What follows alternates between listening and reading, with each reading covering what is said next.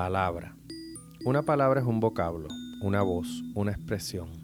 Desde la lingüística, la palabra es una unidad léxica formada por un sonido o un conjunto de sonidos articulados que se asocia a uno o varios sentidos y que posee una categoría gramatical determinada.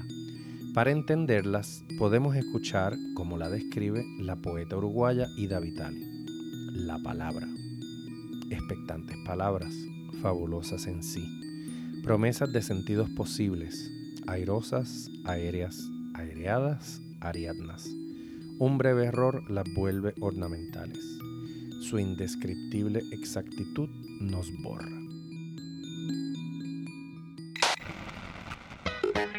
Bienvenidos a Marullo, este podcast artesanal que hacemos tres amigos. Ya no es sin gluten, pero por lo menos es bajo en grasa. A mí me eh, gusta mi gluten. Sí, por eso ya, Yo quiero mi gluten. no reclamo que sea un marullo libre de gluten. Entonces, Estamos aquí muy contentos. Ya saben que me acompaña Ana Teresa, pero también está Silverio Pérez por aquí. El otro socio. Y como ya saben, queremos hablar de palabras. Y nosotros no tenemos nada que ver con palabras. No traficamos con palabras, las palabras son ajenas a nosotros.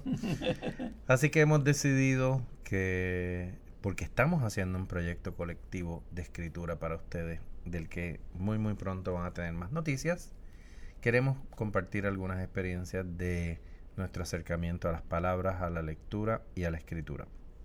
Así que eh, creo que lo que eh, se impone es que empecemos contando cada uno cuál es nuestra relación con, eso, con las palabras.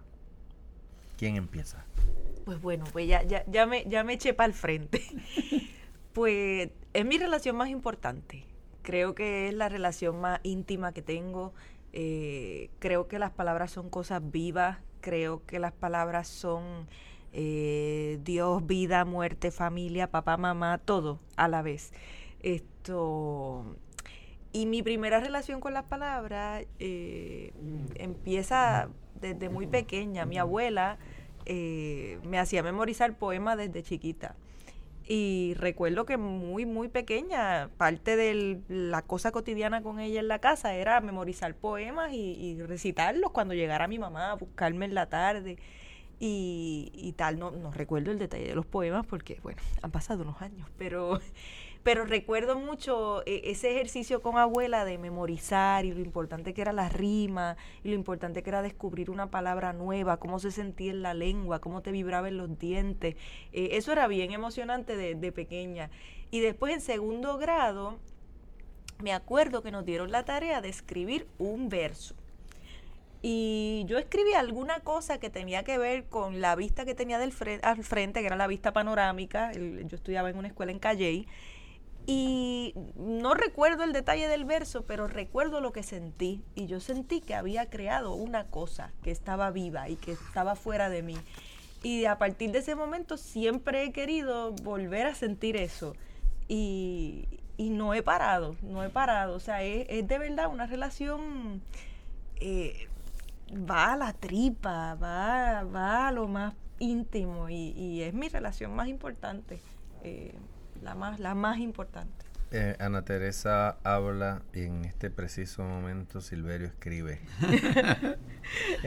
mi primer recuerdo también tiene que ver con la poesía, fíjate, mi mamá fue una, una persona que desde muy joven estuvo inclinada a la lectura y yo creo que la lectura eh, para ella supuso una ventana a un mundo que ella no conoció a través de la universidad porque trabajaba desde los 13 años y terminó graduándose de la escuela por examen libre.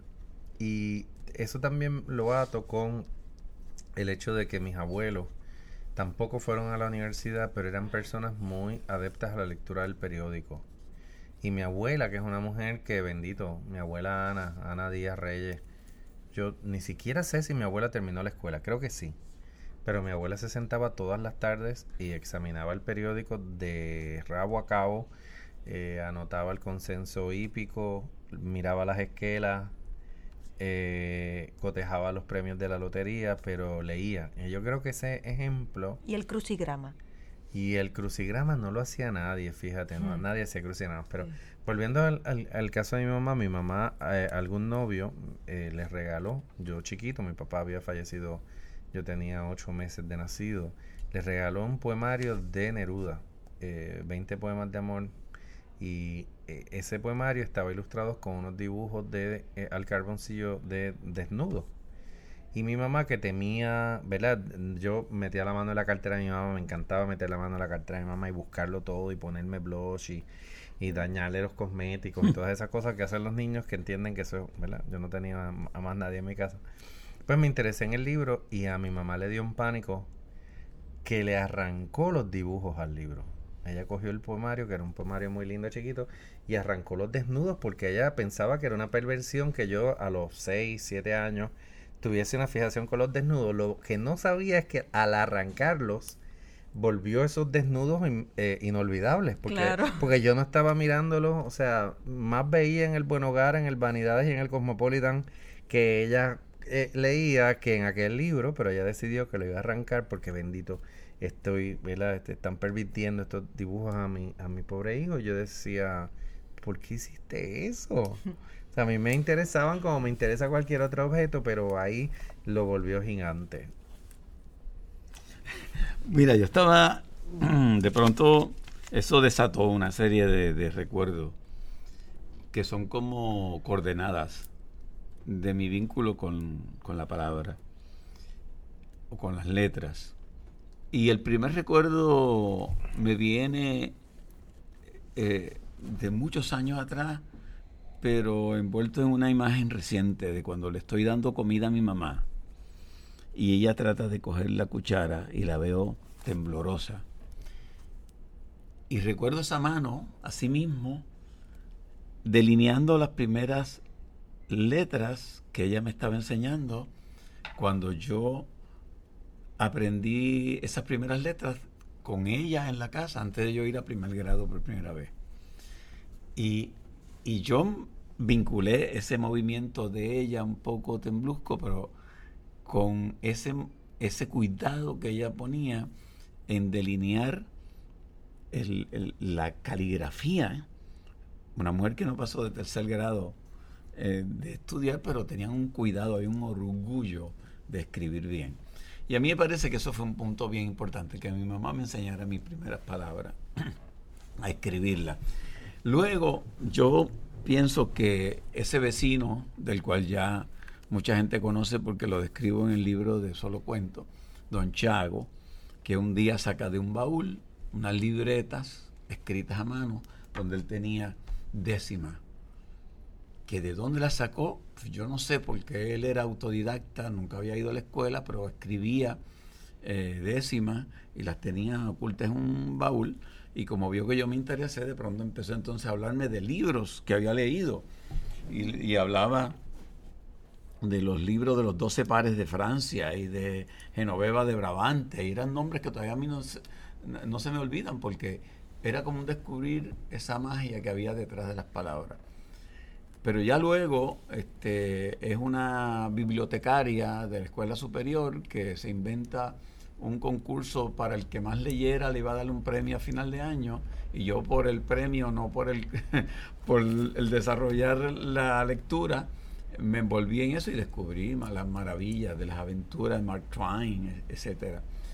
Y así este, voy como que hilando eh, puntos eh, hasta que me toca compartir un espacio artístico con Jacobo Morales y con Eddie López, que fueron los que utilizaron la palabra para la insurgencia que resultó ser los rayos gamma y las parodias.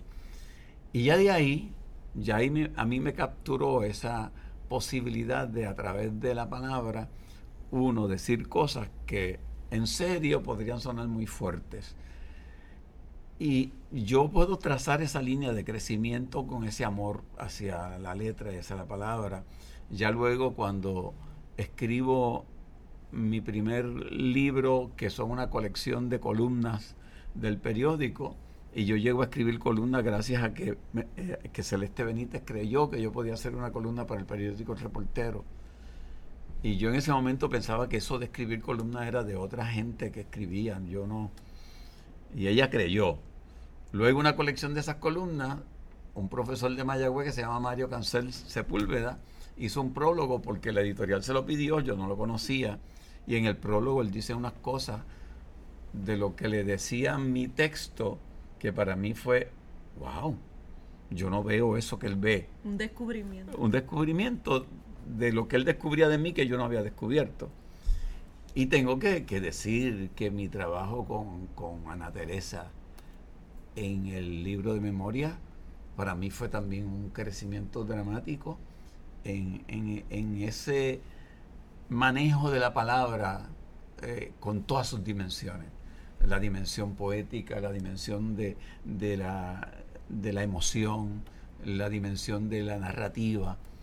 Eh, y ese enamoramiento ha seguido de tal forma que me enamora ya más sentarme a escribir que a lo mejor coger una guitarra y ponerme a componer una canción. Eh, y aprecio más ese espacio en una biblioteca donde puedo sentarme a escribir que un escenario. Y eso es mucho que decir. Sí, no, hay algo bien lindo de, ese proceso que para mí también fue de mucho aprendizaje y fue muy rico. Y es que nos detuvimos a hacer algo que, que, tiene que ver con el oficio de las palabras. O sea, escribir es reescribir. O sea, a mí me encanta cuando la gente dice, ay, ya terminé de escribir. acabas de empezar. es tu primer manuscrito, serán 40. Te deseo mucha suerte. O sea, es un poco ese, ese ejercicio de la reescritura. Entonces, nos dimos el tiempo y el permiso de de preguntarnos cosas esto en, en, las clases de crónica periodística que, que, daba aquí en la Universidad de Puerto Rico antes, recuerdo que, que atormentaba a mis estudiantes con preguntas bien específicas. Eso es una silla, es un sillón, es un sofá, es una mecedora, es un asiento, es una butaca. ¿Qué es lo que tú estás nombrando? Eh, porque la, la, palabra tiene esa fuerza de la especificidad eh, que, que, te lleva al lugar a, a, donde quieres invitar al lector a, a llegar y va a llegar al lugar que quiera, pero hay que darle la pista que, uno quiere plantearle. Entonces, ese ejercicio de, permitirnos eh, encontrar las palabras y, y, sobarlas y tocarlas fue, fue bien importante. Y, y otra cosa que, que, escuchándolos a ustedes pensé es que cuando, cuando yo empiezo a estudiar periodismo aquí en la universidad, eh, eh, luego hice mi, mi, maestría en literatura, pero pues siempre, siempre estuve combinando ambas cosas. Pero cuando empiezo a estudiar periodismo, eh, me chocaba mucho ver que había una especie de alergia al gozo por las palabras. Esto exigían un lenguaje muy, muy frío, muy entre gigantescas comillas, eh, objetivo, neutral, como si tal cosa fuera posible. Entonces, eh, bueno, aprendí muchísimas cosas, aprendí unas técnicas, pero fue gracias a la experiencia, las experiencias que empecé a, tener desde el 2008 viajando eh, a Colombia con los talleres de la Fundación, de esto, que ahora se llama la Fundación Gabo, pero era la Fundación Nuevo Periodismo Iberoamericano de Gabriel García Márquez. Eh, esos talleres y esas experiencias de estar en contacto con el periodismo narrativo, el periodismo literario, que es un tipo de periodismo que valora lo estético en el periodismo como un asunto ético. Es tan importante lo estético para que cumpla su función ética el periodismo, eh, que ahí me fui alineando más a esa escuela de pensamiento y a su vez fue una escuela de pensamiento que me dejó bien solitaria. De pronto podía escribir solamente de temas culturales, pero esto casi siempre me decían, eh, si vas a escribir de política, no, no escribas muy bonito. Eh, y, entonces, a mí me, la parte de lo bonito me, me, daba igual, pero, pero me resultaba muy incómodo porque me parece que, que, el uso estético y el gozo por la palabra eh, es muy importante para la propia función del periodismo. Por otro lado, en uno de esos talleres también descubrí que me había soltado la trenza demasiado. hubo, hubo un periodista que me dijo, eh, eh, y ese fue John Lee Anderson, me dijo, estás trabajando el humor súper bien, lo que pasa es que me estás contando una historia terrible y al final de leerla yo me siento súper feliz.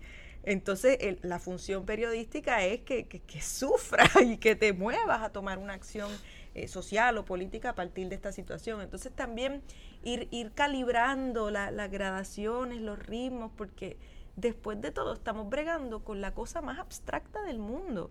¿Qué es una letra si uno no sabe leer? Una raya loca en la pared. Entonces estamos bregando con unas abstracciones tan grandes, eh, pues que hay que, hay que tocarlas, sobarlas y, y quererlas. Mi abuela Marcelina, que era costurera, eh, trabajó desde muy niña. Su mamá murió, yo creo que ella no la conoció, ella vivía en Utuado y su papá la tuvo que poner en una casa como servicio doméstico muy pequeña para que recibiera una educación y ella fue servicio doméstico en esa casa hasta que cumplió como 18 años, pero aprendió a, coser y a bordar y se ganó la vida con eso.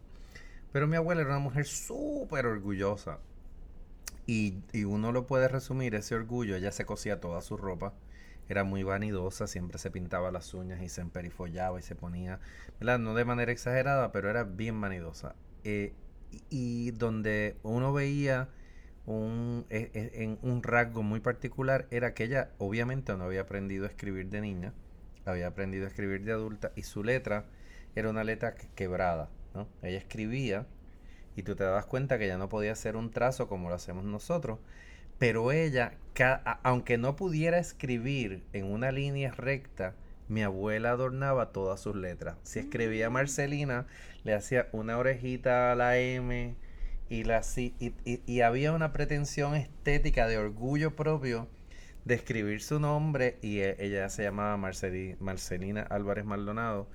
Eh, el acento de esa A de Álvarez para ella era una cuestión como de mucho orgullo. Así que tú veías su libreta de teléfonos o mirabas cualquier papel donde ella te escribiera algo. Cuando yo estudiaba en la universidad me mandaba 20 pesos, me escribía una notita, pero nunca abandonaba esa pretensión de que sus letras, aunque fueran quebradas, se vieran bonitas.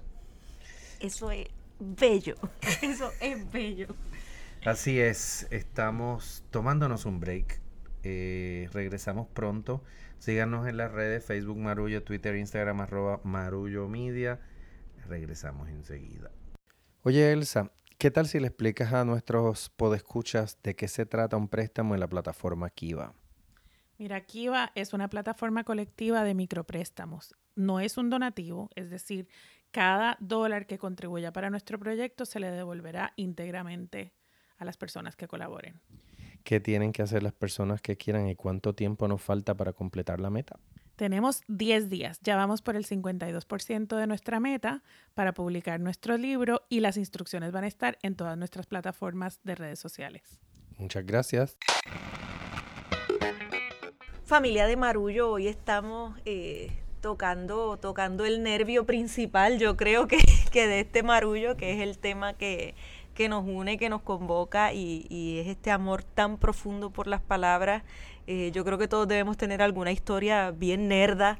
Eh, yo les cuento la mía. Una vez los reyes me trajeron el tesoro lexicográfico de español de Puerto Rico. Fui esa niña. Esto, y eso sucedió. Eh, y, y eso es muy fuerte. Te tiene que haber producido una gran ilusión porque es enorme. Es bien grande y pesa. Y ha ido conmigo a unas cuantas mudanzas eh, y ahora está en internet. Pero bueno, en ese. ¿En serio está? Sí, sí, tesoro.pr. Anda. Eh, un Yo proyecto también de, con el mío. Sí, un proyecto de Maya Sherwood que, que es extraordinario y que, y que reivindica nuestras palabras, reivindica que usemos en nuestra escritura diaria eh, nuestros modos de hablar puertorriqueños, nuestros puertorriqueñismos y, eso es maravilloso. Gracias a la doctora Sherwood. Sí, no, no, fue un trabajo extraordinario. Y bueno, pensando en, en, esta, en esta segunda parte, quisiera, quisiera que habláramos, que, que, que nos compartieran quizás, yo sé que esto es la, la, la pregunta horror, horrorosa, el, el dolor, pero que, que, habláramos así de manera aleatoria, no tiene que ser una favorita, pero de alguna lectura que, que, haya incidido en su escritura de, de manera, eh, ya sea desde el estilo o desde los temas, de una forma muy intensa. Eh, Pedro. Sí, sí, sí, porque lo vi, dije, él no quiere, Silverio está listo, pues vamos allá.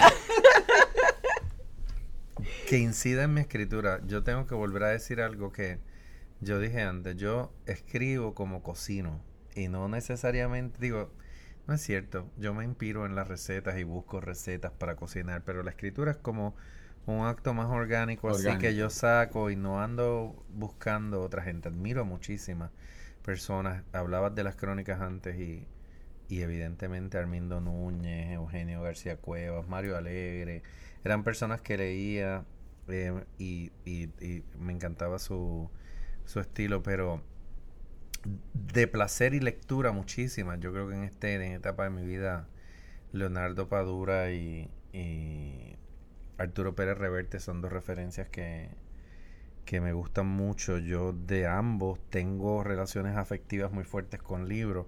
En el caso de Pérez Reverte, La piel del tambor, que fue un libro que me produjo tal nivel de placer que yo me levantaba a las 4 de la mañana para ir al baño cuando lo estaba leyendo y veía que el libro estaba allí y ya no volví a dormir porque yo quería saber qué había pasado con Lorenzo, Lorenzo Quark, creo que era que se llamaba el cura que lo protagonizaba, y con Pérez Reverte y con Mayra Montero, voy a contar tres.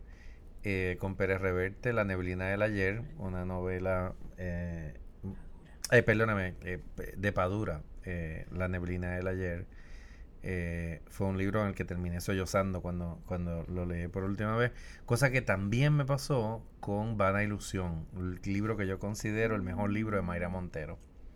Y mira que me he leído sus novelas desde La trenza de la hermosa luna y todas para acá, pero cuando ella relata la historia y es como una crónica eh, novelada, ¿no? Eh, sí, ese es el de, el de Cuba, los músicos. No, ese, ese la, eh, Vana Ilusión está basado en sus entrevistas a Narciso Figueroa. Del sí, por la, por la, danza. Ah, sí, la danza ya, Ilusión. Y entonces ella se mete y habla en primera persona, ella eh, personifica su voz narrativa a Narciso Figueroa y uno descubre cómo estos músicos maravillosos que era el Quinteto Figueroa, que era más que un quinteto porque eran cinco varones y tres mujeres, era un octeto. Lo que pasa es que eran cinco varones que constituyeron un, grupo musical, el único que se conoce en la historia de la música clásica, compuesto por cinco hermanos. Eh, cuando ella lo relata, yo, yo también tocó una fibra en mí que terminé esmelenado y lo he leído varias veces y cada vez me toca un nervio y termino... Es que eh, leerla a ella es, es, coger una clase eh, de construcción de voces narrativas. Ella te, te, cambia de un personaje al otro y uno entiende el cambio rápidamente. O sea, Mayra Montero realmente es una maestra en, en, en esa, en ese artificio de la construcción de personajes y, y sus voces. Definitivamente. Pues mira, eh, para mí, una lectura que me haya eh, realmente impactado y me, haya lanzado a hacer algo distinto me ocurrió cuando ya yo había presentado mi novela de Un espejo en la selva como mi tesis de maestría en creación literaria. Ya yo la había presentado este, y la estaba dejando marinar para posteriormente publicarla en ese interín leí un libro que se llama, que se llama El olor de la guayaba. Y ese libro lo leo primero porque era una entrevista de un amigo de García Márquez a García Márquez y segundo porque a mí lo de la guayaba y el olor pues me reverberaba en mí por mis experiencias en el campo. Plinio Puleyo Mendoza. Plinio Puleyo Mendoza. Y entonces estoy leyendo ese libro eh, fascinado porque eso es el proceso de escribir. Pero en un momento determinado le pregunta eh, Puleyo a, García Márquez cuál es la diferencia entre una narración cualquiera y, la narrativa literaria.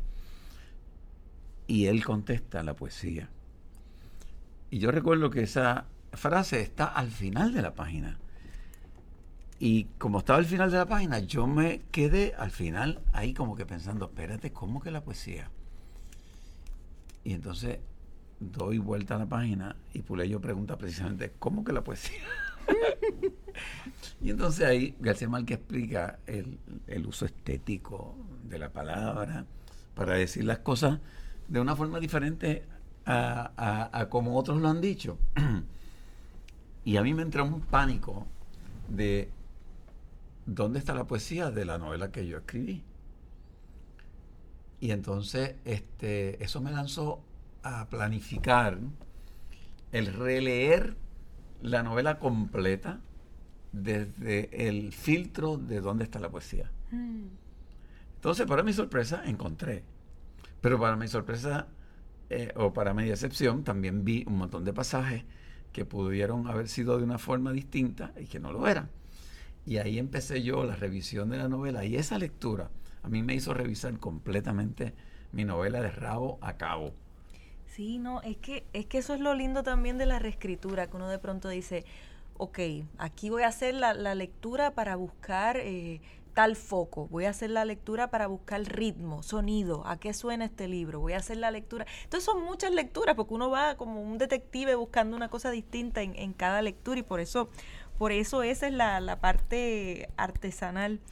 Esto, pues mira, yo lo mío es, lo mío yo soy hija del Quijote. Esto, del Quijote full. Eh, eh, no estoy exagerando, lo he leído completo tres veces. Una de ellas fue eh, en un curso de maestría que estudiamos la primera, el primer libro en el primer semestre y el segundo libro en el segundo semestre. O sea que fue todo el semestre estudiando el Quijote y me marcó tanto. Eh, primero porque está todo ahí, todas las estructuras narrativas posibles, eh, todas las humanidades posibles, toda la belleza, toda la ternura, toda la crueldad está ahí contenida. Y y me marcó mucho porque me reafirmó en este credo de que la literatura como arte debe ser amoral. Eh, en el Quijote hay personajes que, nunca están tratando de darnos una lección, aunque a veces el, propio caballero andante cuente de cuáles son las lecciones, ahí nadie nos está tratando de dar eh, las malditas esto, moralejas es un libro en el que, en el que la propia experiencia de lectura suspende el juicio y, te deja adentrarte a las distintas formas de humanidad. Y, esa lectura ha, sido la más importante y, la disfruté riendo. También me, hizo, me hizo reconocer mucho eh, dentro del mundo de los libros y la literatura. Sabes que, que a veces hay una unos problemas de ego, como que ah, entonces la intelectualidad y unas narices elevadas. ¿Qué quieres decir? Caramba, caramba, todos sabemos, todos sabemos. Cuando el dedo se levanta en esa copa de vino, ya uno sabe que, hay un problema. Entonces, que Eduardo Lalo en Simone. Lo bien lo, bien lo, subraya. bien lo subraya. Pues también me, me, hizo, me hizo gozarme una obra que, que en su tiempo fue un bestseller el segundo libro sale del éxito del primero y el segundo libro incluso cita y comenta al primer libro. Se convierte en esta primera experiencia de la metaficción. Y, me parece un, libro que, logrando conectar con la gente de su tiempo, logrando hacer reír a la gente de su tiempo, logrando eh, totalmente documentar las humanidades del momento histórico en el que se escribe, además eh, alcanza unos grados de maestría artística eh, maravillosos, cuando hoy día por lo general solemos desdeñar un libro si es muy exitoso eh, y ponerle el sello de que, de que, no tiene calidad porque es muy exitoso y, eso no, no, me parece bien. Y hay un poeta eh, que se llama Fabio Morábito, él es nacido en Egipto pero ha, ha, vivido la mayor parte de su vida en México eh, llegué a su obra de manera accidental. Eh, en una feria de Guadalajara me topé con, uno de sus poemarios en alguno de los, de los estantes de, editoriales y empecé a leer y no he parado. Eh, tuve la oportunidad de entrevistarlo en el 2016. Me dio una entrevista a las 7 de la mañana. No sé quién le hace eso a alguien, pero así fue. Y, yo te, y te acuerdas, porque Me acuerdo, no, no, no, despierta. Estuve 6.45 allí sentada para hacer aquella aquella entrevista. Y ya que estamos en esto, me voy a coger literalmente una licencia poética y quiero compartir con, la gente eh, un poema cortito de Fabio Morábito, pero que ilustra mucho lo que, lo que, lo que siento cuando lo leo y yo creo que todos vamos a, sentir algo así. Él tiene una cosa muy grande con, con mirar lo sencillo, tiene un poema sobre el aceite, le habla, dice que es esta agua de carga eh, tiene unas imágenes bellísimas. Entonces quiero compartir este con ustedes que se llama Los columpios. Y dice así. Los columpios no son noticias, son simples como un hueso o como un horizonte. Funcionan como un cuerpo y su manutención estriba en una mano de pintura cada tanto. Cada generación los pinta de un color distinto para realzar su infancia, pero los deja como son. No se investigan nuevas formas de columpios, no hay competencias de columpios, no se dan clases de columpio, nadie se roba los columpios, la radio no transmite rechinidos de columpios. Cada generación los pinta de un color distinto para acordarse de ellos, ellos que inician a los niños en los paréntesis, en la melancolía, en la inutilidad de los esfuerzos para ser distintos, donde los niños queman sus reservas de imposible, sus últimas metamorfosis, hasta que un día, sin una gota de humedad, se bajan del columpio hacia sí mismos, hacia su nombre propio y verdadero, hacia su muerte todavía lejana. Uf. ¡Qué belleza! Bueno, en No fin. debiéramos decir nada más. Soy fan, soy fan. cogí, cogí así sin avisar, lo metí ahí. Lo, lo que va después de eso es, esto es marullo. Con la voz, con la voz, con la voz de Pedro así. uh. Engolada, Es que qué emocionante es compartir palabras. No, absolutamente. Yo creo que yo no era lector de poesía, by the way. Me interesaba aquel poemario de Neruda de mi mamá. Pero pasó mucho tiempo en que no leía poesía. Me parecía aburrida. eh, no, no, le, no le metía mano. Hasta que llegó una circunstancia en mi vida que devino en un amor. Eh, eh, Elabora, elabora. en la que eh, eh, no tenemos todo el tiempo para hacer toda la elaboración, pero voy a decir que en un momento de mi vida en que estaba bien esleñado y que estaba atravesando probablemente los procesos personales más difíciles, estaba enfermo, de hecho. Me encontraba en una bañera con agua tibia y saldiguera para tratar de apaciguar un dolor que yo pensaba que era de cadera, en realidad era un, un disco herniado, y ahí empecé a leer un poemario de eh, el amigo y poeta eh, Noel Luna, no de su poesía, sino un libro maravilloso que él hizo para la editorial de la universidad que se llama Fiel Fugada. Es una antología de Luis Pales Matos y de su poesía que se hizo bajo la dirección de Sonia Canet y Marta Ponte cuando estaban en aquella época en la editorial de la universidad. Y entonces yo pensaba en Pales como este gran poeta eh, afrocaribeño, pero esa antología, que es una antología temática de la poesía de Palés, me reveló el otro Palés, el Palés culto, Wow. autodidacta, y me voló la cabeza, literalmente. Descubrí a un poeta de unas dimensiones insospechadas, yo creo que es nuestro gran poeta del siglo XX y tenemos más de uno, por supuesto, pero Palés está encabezando a los poetas de esa poesía nació un amor y M aquí, la productora ejecutiva y yo estamos juntos. Eh, y yo creo que fue el primer proyecto, ¿verdad? Fue una, nuestra primera fascinación conjunta fue ese libro, la lectura de esa poesía y salieron otros proyectos, pero eh, lo voy a dejar ahí y simplemente voy a decir que ese poemario tiene un poema que se llama Palacio en Sombras, que es absolutamente hermoso, así que si nos están escuchando y tienen por ahí algún, la antología, bueno, no, la obra completa de Palés la editó la profesora Mercedes López Baral, ahí está, está también en Fiel Fugada, Palacio en Sombra, lo consiguen en internet, Mm, eh, es un, un poema maravilloso. Pues yo quisiera cerrar diciendo que, que a mí eh, hay un libro que cayó en mis manos en una ocasión a través de Tony Croato y que yo me encontré ahí, y es el Martín Fierro. Sobre todo eh, este verso que dice, yo he conocido cantores que era un gusto al escuchar, mas no quieren opinar y se divierten cantando, pero yo canto opinando, que es mi modo de cantar. Eso. Yo creo que con eso podemos decir que esto es Marullo, que las productoras ejecutivas de Marullo son Elsa Mosquera Sterenberg y Beba Rivera, la música original de Guarionets Morales, el diseño de Lidimaria Ponte, la fotografía de Javier del Valle. Me falta alguien. La gerente de, de desarrollo y contenido Ángela. Sánchez Rivera y la asistente de producción Karina Cruz. Gracias, gracias por, por ser el Marullo agrandado y nos vemos, bueno, nos escuchamos a la próxima. Esto es Marullo. Yes.